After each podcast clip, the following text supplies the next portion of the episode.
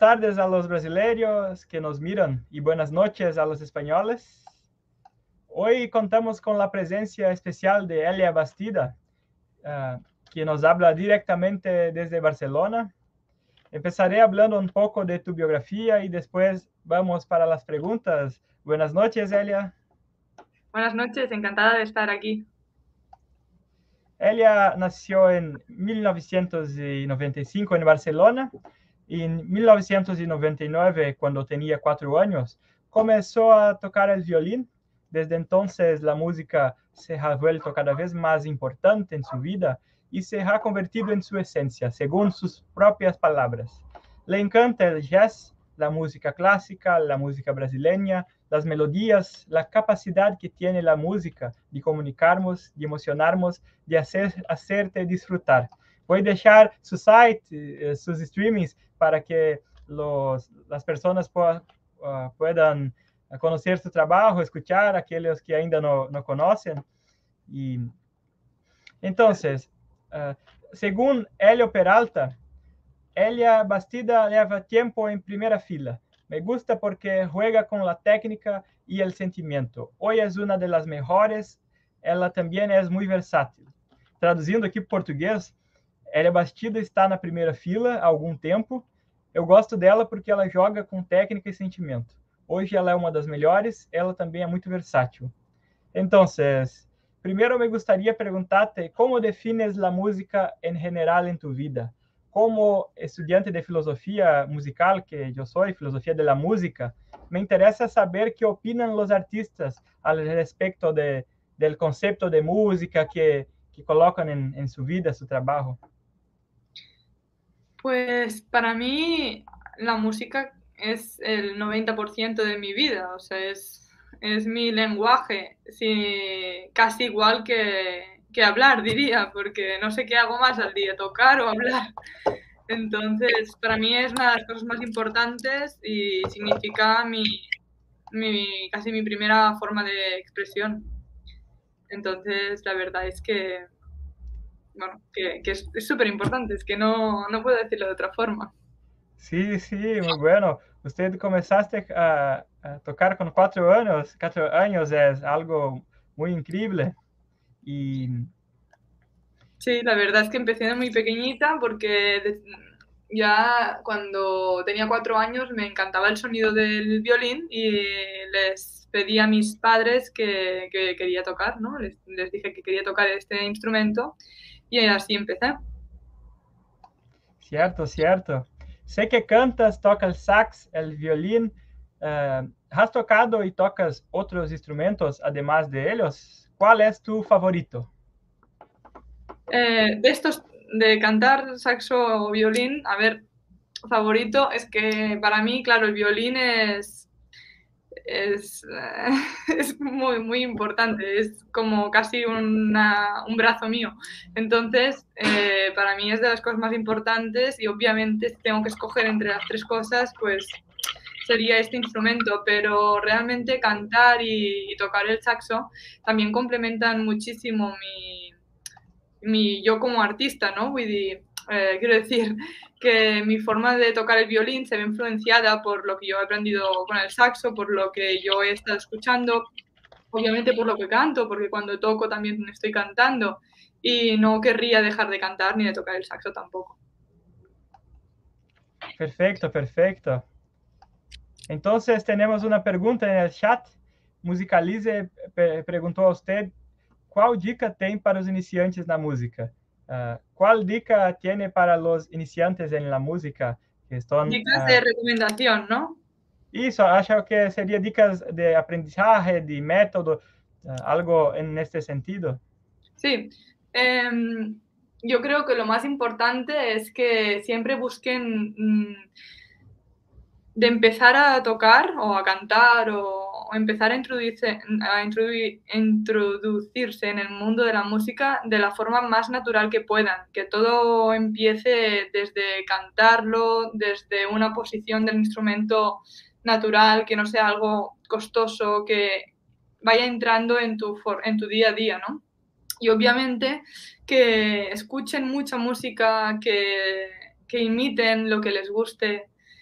Esto es lo que diría. Aparte, en lo que es el violín en sí, es un instrumento realmente muy, muy complicado que, que pide muchas horas de estudio, igual que los otros, pero en especial yo que soy violinista, pues sé que necesitas mucha paciencia y a la vez mucho amor, ¿no? Que lo que hagas realmente te guste, porque si no, no podrás dedicar todas estas horas que necesitas dedicar y esta paciencia que necesitas. Perfecto, perfecto. Tenemos aquí otra pregunta en el chat, después yo, yo asumo las preguntas. Vale. Eh, Luis Carlos eh, pergunta, acredita no talento ou, ou prática para tocar bem? Uh, yo, yo uh, ele quis dizer que é, é importante mais o talento, o treinamento, uh, ter um professor. Será que é uma questão genética, que temos genes ou um talento divino para tocar? O que pensa a respeito dessas coisas? Eu penso que, obviamente, habrá gente que ya nazca sabiendo que quiere ser músico y otra gente que se enamore de la música más tarde y que se quiere dedicar a la música cuando tenga 16 o 20 años o cuando sea, o cuando tenga 30 o 40 quiere empezar a tocar un instrumento, ¿no?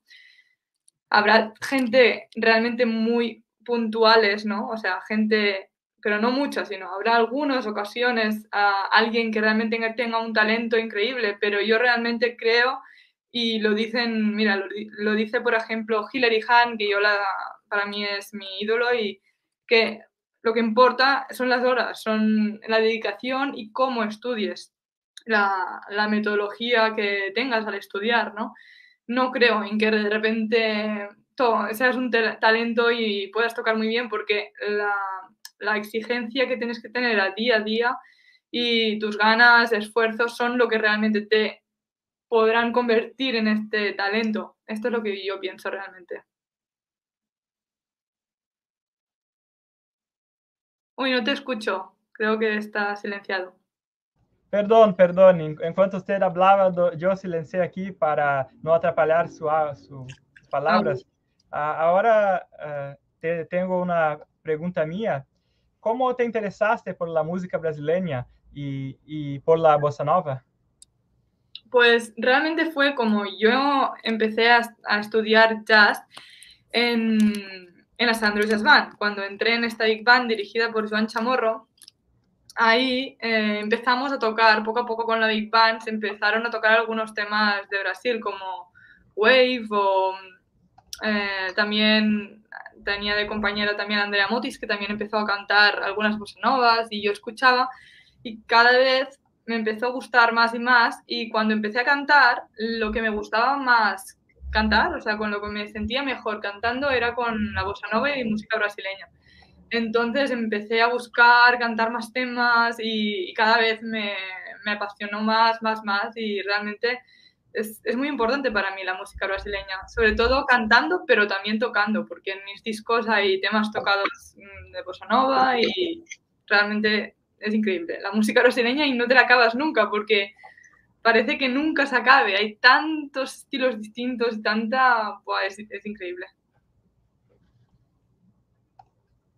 Es verdad, es verdad, es infinito. Yo también soy muy apasionado por la bossa nova y la música de mi país. Y, y ahora tenemos una pregunta de Pepe. Pepe, te preguntas, ¿cuáles son los músicos que más te han influenciado hasta ahora?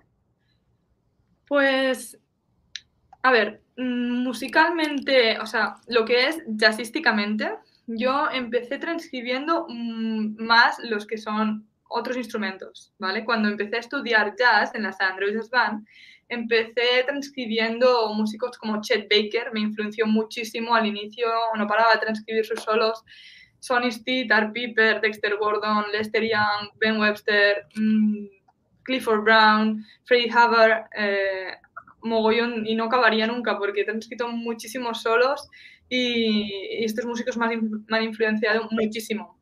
Después también empecé a transcribir algunos violinistas de jazz, pero yo, esto llegó más tarde. Entonces los violinistas de jazz que más me han influenciado realmente son Stefan Grappelli y Stave Smith, pero también hay otros como eh, Joe Benuti, que por cierto está aquí detrás, Joe Benuti, eh, Didier Lockwood también escuché y he transcrito algunas cosas etcétera. Y después, lo que son clásica, música clásica, como he dicho antes, Hilary Hahn es para mí, desde que soy muy pequeña, una referencia a nivel de sonido de violín y también a nivel de mm, concepto musical, de personalmente cómo vive la música. Mm, la verdad es que es, me, encanta cómo, cómo lo transmite a los otros. Esto sería así como una pincelada de mis influencias musicales. Ótimo, perfecto. Dado el tiempo que tenemos, es importante sintetizarmos las preguntas, irmos en directo al punto. Entonces, Pepe, un amigo mío, uh, sabes que yo amo mucho Juan Gilberto y pregunta a ti si has escuchado la canción que compuso Juan Gilberto llamada Obalala. Sí, la he escuchado, es muy chula, la verdad. Lo que pasa es que no la he cantado nunca, pero sí, sí. ¿Usted no tiene voluntad de hacer una interpretación de ella? Sí, podría ser. No, no lo había planteado, pero mira, ya que lo decís, quizá lo hago. Es mi, eh, yo voy a tatuar en mi brazo uh, Obalala. ¿Es tu canción preferida? Yo, una de ellas, yo no, yo tengo una gran dificultad de escoger uh, Eh, claro, diría claro. que es una filosofía de cierta forma para mí. Y, y recientemente en el Brasil uh, fue lanzado una biografía de Juan Gilberto, uh, de Zusa Homem de Melo. Usted, uh, después, si, si quiser dejar su, su, su enderezo ahí de Barcelona para yo en, enviar de presente para usted una copia, sería un perfecto. gran placer. Sería perfecto. ¿Cómo, ¿Cómo, es subir eh, al escenario y tocar en conciertos con Scott Hamilton, Juan Jamojo, Alba Mejor eh, y tantos otros? Eh, hombre, la verdad es que realmente es increíble. A ver, eh, con Scott, para mí ha sido un regalo poder grabar con él y compartir eh, este nuevo disco que hemos sacado de Elia Bastida y Scott Hamilton, que ha salido hace nada, dos meses. Y realmente es un músico que es muy fácil, lo pone muy fácil grabar con él, eh, viajar, eh, hacer conciertos y, es una persona que ha tocado con un mogollón de músicos súper conocidos y él es súper conocido, ¿no? Y esto la verdad es que es increíble, pero es que además la, su forma de tocar, que a mí me ha influenciado mucho, porque antes no lo he dicho, pero de hecho en los últimos años he transcrito un mogollón de cosas de Scott Hamilton pues para mí me, me, aporta muchísimo, musicalmente y personalmente es increíble y lo que me ha dado este disco también. Y después, hombre, eh, por ejemplo, con la San Andreu, eh, Joan Chamorro, todo el trabajo que ha hecho, yo es gracias, gracias a la San Andreu Jazz Band que estoy dedicándome al jazz y que he tenido la posibilidad de, de crecer en una big band para un violinista de de jazz es algo súper importante y súper distinto, ¿no? Que también me ha dado cosas muy particulares y que para mí son mis distinciones, ¿no? De alguna forma. Y es increíble. Con Joan tenemos el nuevo disco que hemos producido juntos y los nuevos proyectos. Y bueno, muy bien. Y, con todos los compañeros de los Andreo, Alba Armengou y todos los otros, pues la verdad es que hemos compartido conciertos muy bonitos, experiencias muy bonitas y hemos crecido juntos de una forma muy, muy chula. Perfecto, perfecto. Es un placer uh, poder uh, conocer detalles de su biografía. Esos pequeñitos, chiquititos uh, detalles son, son fascinantes, son muy, muy hermosos, si yo Gracias. puedo hablar así. Corregiu de Andaluzia pergunta, pergunta a ti, existem brigas entre jazzistas e músicos clássicos? Que ele está eh, ele está perguntando sobre os eruditos muito elitistas, às vezes uh, uh, uh, conflitos com os jazzistas e, e hacen piadas, tipo. Sí, a ver, yo creo que en general no, o sea, todos somos músicos y hay músicos muy eclécticos que, que tocan muchos estilos distintos y tampoco hay una guerra, ni mucho menos. Yo creo que al contrario, ¿no? Nos enriquecemos entre todos. Yo estudié muchos años clásico y era músico de clásico realmente después como que me pasé el jazz, pero el clásico continúa estando en mi día a día, en mi estudio diario y toco, toco técnica y conciertos clásicos, piezas clásicas, ¿no? Sí que cuando me pasé al, empecé a tocar jazz, ¿no? Eh, había comentarios de músicos de clásico como diciendo, ah, es que esto del jazz es más fácil. Y esto sí que es una cosa que a mí me gustaría como poder cambiar o poder dar a ver que no, o sea, todo es difícil en distintas formas. El clásico tiene unas cosas, el jazz tiene unas otras y son muy complicadas porque crear, crear al momento, saber hacer un solo simple, justamente un solo simple, crear un solo con pocas notas, esto es una obra de arte que muy, muy pocas personas pueden hacer un solo con pocas cosas y que sea súper interesante, ¿no?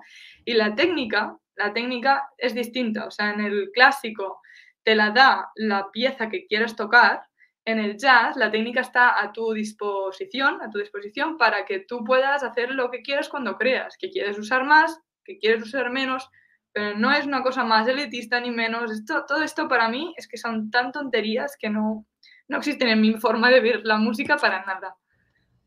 Yo hablo sus palabras, las mías, acho que no, no, debemos brigar, debemos todos, cada uno hacer música como quiere. Como la brigas, brigas nunca más, ¿no? Es un tema... Es, es bueno, bueno es mismo amar de más, brigas nunca más. Nunca más. Nunca más. Exacto. Entonces, ah, una pregunta mía ahora, ¿cómo, cómo es su rutina de estu estudios, de estudios, estudios? Pues por lo que es el violín, yo siempre tengo una parte muy importante dedicada a la técnica, depende de la época más o menos, pero tengo como mis ejercicios, empiezo con unos ejercicios de posición, de entrar como, como quien estira, ¿no? Cuando haces lo mismo, pero con el violín en las manos. Después ya empiezo a practicar sonido, afinación, arpegios, escalas, eh, articulación.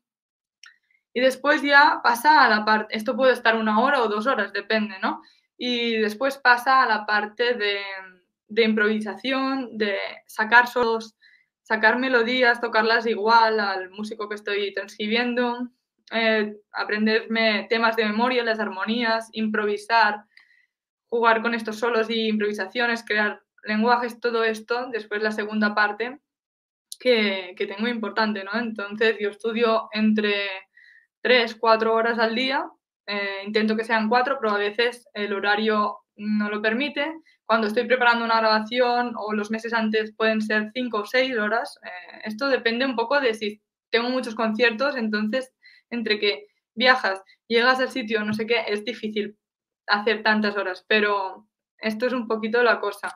Si un día no puedo, imagínate que tengo 30.000 cosas y tengo que ir a no sé dónde, tal, mínimo dos horas tengo que hacer, porque esto es la, la rutina de estudio, estudio que no se pueda perder, ¿no? Aparte de saxo tenor, intento hacer una hora, lo que pasa es que a veces, depende de la época, si tengo más cosas o menos, pues eh, la, la, hago más o menos, pero intento que no se pierda, ¿no? Y después vocalmente, pues ir preparando temas, cuando tengo que grabarlos, etcétera.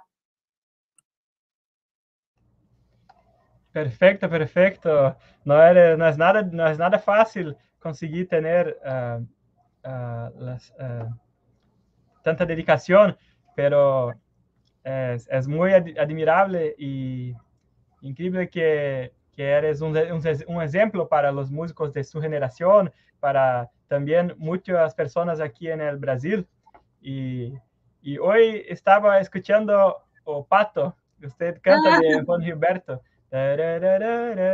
De mi, de mi primer disco. Sí, sí, su primer disco. Y entonces, ¿cuáles son sus músicas favoritas aquí de, de Brasil? Es muy difícil esta pregunta. a ver, mm, no sé, a mí una de las músicas que he disfrutado más cantando últimamente es Saint Fantasía de Chico Buarque, que mm, hemos grabado en el disco con eh, Álvaro Mengó, Joan Chamorro, Scott Hamilton de Joan Chamorro New Quartet, que grabamos antes de la pandemia, en 2019 era, 2000, bueno, ese noviembre antes de la pandemia.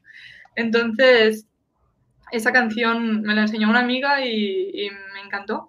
Después también me encanta U Barquiño, que ahora hace mucho tiempo que no la canto, pero es una canción que me encanta. Bayauchi Cuatro Toquis también he disfrutado muchísimo cantándolo. Eh, es que no sé, hay tantos temas, insensatez. Es que no sé decirte, porque la verdad es que ahora te estoy diciendo los, los que me gustan más, por ejemplo, de los que he cantado, ¿no? Pero hay muchos temas que me encantan y tengo en una lista de, para hacer, ¿no? Para cantarlos algún día. Así que bueno, no sé. Perfecto, perfecto. Aquí en el Brasil uh, se, uh, nos quedamos en aguardo de su interpretación de Obalala. uh, en determinado en momento yo estaba saturado, cansado de oír las interpretaciones brasileñas eh, de músicos brasileños y, y los españoles, ustedes son muy, trouxeram un refresco. Mucha, muchos de uh, cantan tan bien cuanto los brasileños, cuanto los propios compositores de música de aquí del Brasil. y y yo pienso que el intérprete, uh, yo sé que usted no es apenas un intérprete, pero un intérprete también eres un creador, él también está creando, él no está apenas uh, haciendo, haciendo un plagio, un plagio. No, claro, no. Los intérpretes en general, yo creo que cada músico hace suya, ¿no? La, canción que quiera cantar o tocar, la hace suya y la canta a su forma, con su con su forma de ver la música, de expresarse, y esto pasa en todos los estilos, y hasta con el clásico, aunque quieras tocar como una época, pero cada músico tiene su sonido, su, su forma de, de, de, tocarla. Básicamente, en los músicos de jazz quizá se nota más, porque como hay los solos que estás creando, salen ahí tus ideas, tu, tu vocabulario, claro, al crear algo como nuevo, pues se nota más, pero igualmente en todas las músicas pasa. Perfecto, perfecto. Tenemos aquí una pregunta, un, un, amigo mío me ayuda a administrar la página Músicas y Tertulias, tertulias en homenaje a mi admiración por la España, Uruguay, uh, Argentina, los países que, que son de esta, este idioma. ¿Usted gusta, gusta de cantar en inglés también? Sí, o sea, no es lo que más me guste, realmente. Mm, no es que tampoco lo piense, que no me guste, pero no, lo, no me sale tan natural, entonces no lo hago tanto. Tengo algunas canciones cantadas como Weaver of Dreams o You Go to My Head y, y también disfruto haciéndolo, pero realmente disfruto mucho más con brasile eh, portugués, digamos. O sí, portugués es lo que más disfruto.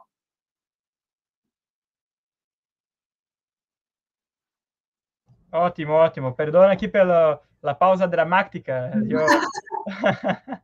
no, no, no. Además, además de la música, ¿cuáles son tus hobbies, series, libros, películas que te gusta ver, etcétera? No sé si sobra tiempo, uh, dado toda su disciplina, para hacer otras cosas. no, uh, bueno, a ver, yo realmente siempre digo que no tengo muchos más hobbies aparte de la música. Quizás soy un poco rara porque la gente acostumbro a tener, pero yo soy muy feliz así y no, no, tampoco necesito mucho más. O sea, me gusta hablar mucho con la gente, me gusta compartir los pensamientos, reflexionar, esto realmente me encanta, poder ayudar a la gente, hablar con ellos, esto es una cosa que me gusta, claro. Un hobby no sé si es, pero cuando quedo con, con los amigos, cuando parlo, hablo, parlo es catalán, cuando hablo con, con las personas, esto, ¿no? Esto realmente me siento muy bien. Después, leer también me gusta, me gusta leer mmm, libros informativos que me gusten de temáticas que me, interesen. Y después, eh, lo que es el cine, ver películas, sí que, sí que lo hago, me, me gusta y es una cosa que, que, suelo hacer de tanto en tanto y disfruto mucho.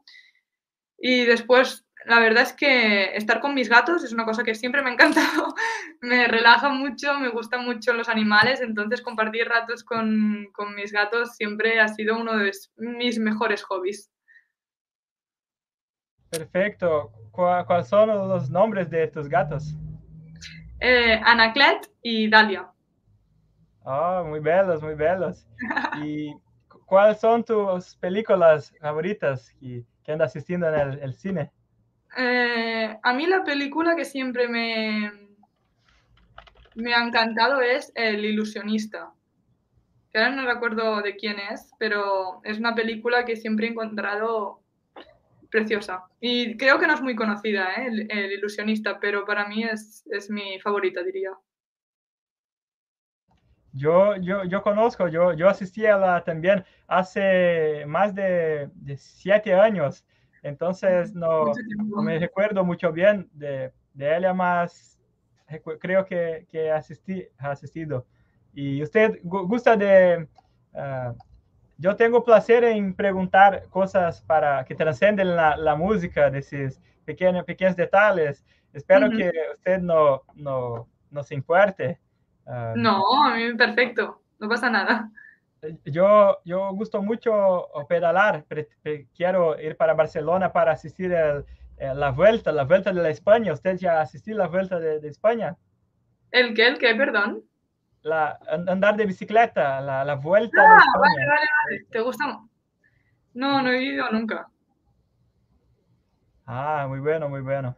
Entonces, uh, gusta de, de, caminar por la, la plaza, caminar por, la ciudad. Sí, la verdad es que a mí me encanta conocer las ciudades, esto sí que me gusta mucho, y ir a los sitios así, rinconcitos que son un poco que tienen un cierto encanto, ¿no? Y, donde han pasado tantas historias de muchos años y, pensar, imaginarme qué puede haber pasado ahí, es una cosa que, me encanta. Y de hecho, mi ciudad, Barcelona, creo que es una, una ciudad súper bonita, que tiene un montón de encanto en el centro histórico y la verdad es que ahora tengo un ritmo de vida que me permite poco, pues, ir a perderme por ahí, pero hace unos años me gustaba mucho ir ahí, me iba sola y me daba unas vueltas y, siempre me gusta cuando puedo, estoy por ahí y puedo dar una vuelta por la ciudad donde estoy y lo hago. Y la montaña también me encanta.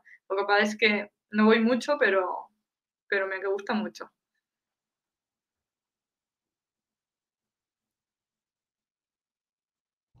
Perfecto, perfecto. Ah, un, un, perro estaba latiendo mucho. Ahí yo ah. esperé el, se acalmar un poquito para, para hablar. Uh, el diario de bicicletas comentaste, será un placer recibir usted en el Brasil cuando quisiera hacer turismo por, por nuestro país. Es un país muy bello, el Río de Janeiro, de Janeiro, capital de la Bossa Nova, también playas muy bellas en el nordeste. Tenemos muchos, muchos lugares con certeza. Tengo muchas ganas. En cuanto pueda, ya me, tendréis por aquí seguro. y, ¿Y, cómo fue eh, eh, tocar, practicar música durante la pandemia? Yo sé que la España eh, fue un país que fue, fue muy atacado por el COVID. Sí. Hombre, fue duro porque yo, por ejemplo, acababa de sacar mi segundo disco, The Magic Sound of the Violin, lo acababa de sacar hacía un mes, no llegaba, y de repente todos los, todos los conciertos que teníamos programados de presentación y los posibles que estaban como para confirmar se cancelaron, obviamente, ¿no? Y esto fue un poco bajón en el sentido de que estás iniciando un proyecto, una cosa que, que vas a tener conciertos fuera y tal, y de repente se para todo, ¿no? Pero bueno, mm, yo aproveché para escribir una cosa de música, una metodología que saldrá en poquito, así que también fue productivo de otras formas. Y estudié también mucho, hicimos vídeos con los compañeros de, con las Andrés Osman y Joan Chamorro, algunos que se pueden encontrar en, en, Instagram, si miráis un poco, un poquito mucho atrás, lo encontraréis y en YouTube también están. Y esto lo grabamos en, en online, después también con Carolina Lavao, que ahora hace unos meses hemos sacado un disco juntas que se llama Meraki. Pues de hecho creamos bastante el proyecto online. Hacíamos, encuentros, videollamadas y ahí lo, lo maquetábamos todo, digamos, y de repente cuando nos pudimos ver era como, wow, hemos creado casi la idea por streaming, ¿no? Y después, obviamente, pues estudiamos mucho juntas y quedamos, pero bueno, fue esto, curioso. Ótimo, ótimo, perfecto, perfecto. Y entonces, pessoal, uh, personas, eh, estamos llegando al final de, de la entrevista, uh, 30 minutos aquí al vivo, for, uh, para yo, yo, yo dei mi palabra para ella que, que no pasaríamos mucho de 30 minutos. Es una persona uh, muy ocupada. Uh, como última pregunta, gostaria de saber si usted uh, asistió a las películas de Ingmar Bergman. Que si las vi. Eso, eso. Per... No. No, no. Entonces, fica la dica para usted. El, los filmes de, de Bergman, eh, tem um filme de, com Ingrid Bergman e, e Liv Ullmann. Eres... Yo voy a mandar en el privado para ustedes vale, la dica. Perfecto, así lo puedo buscar. Claro. Cierto, cierto. Entonces, muy, muito obrigado, muchas gracias por te, tener aceptado el convite. Uh, a live, uh, este vídeo ficará en el canal ad infinitum para las personas asistirem. Perfecto. Y... Entonces, Uh, hasta luego, buen trabajo, mucha música, mucho, mucha paz y etcétera y tal. Chao, chao. Muchas gracias para todo, por todo. Gracias. Adiós. Adiós.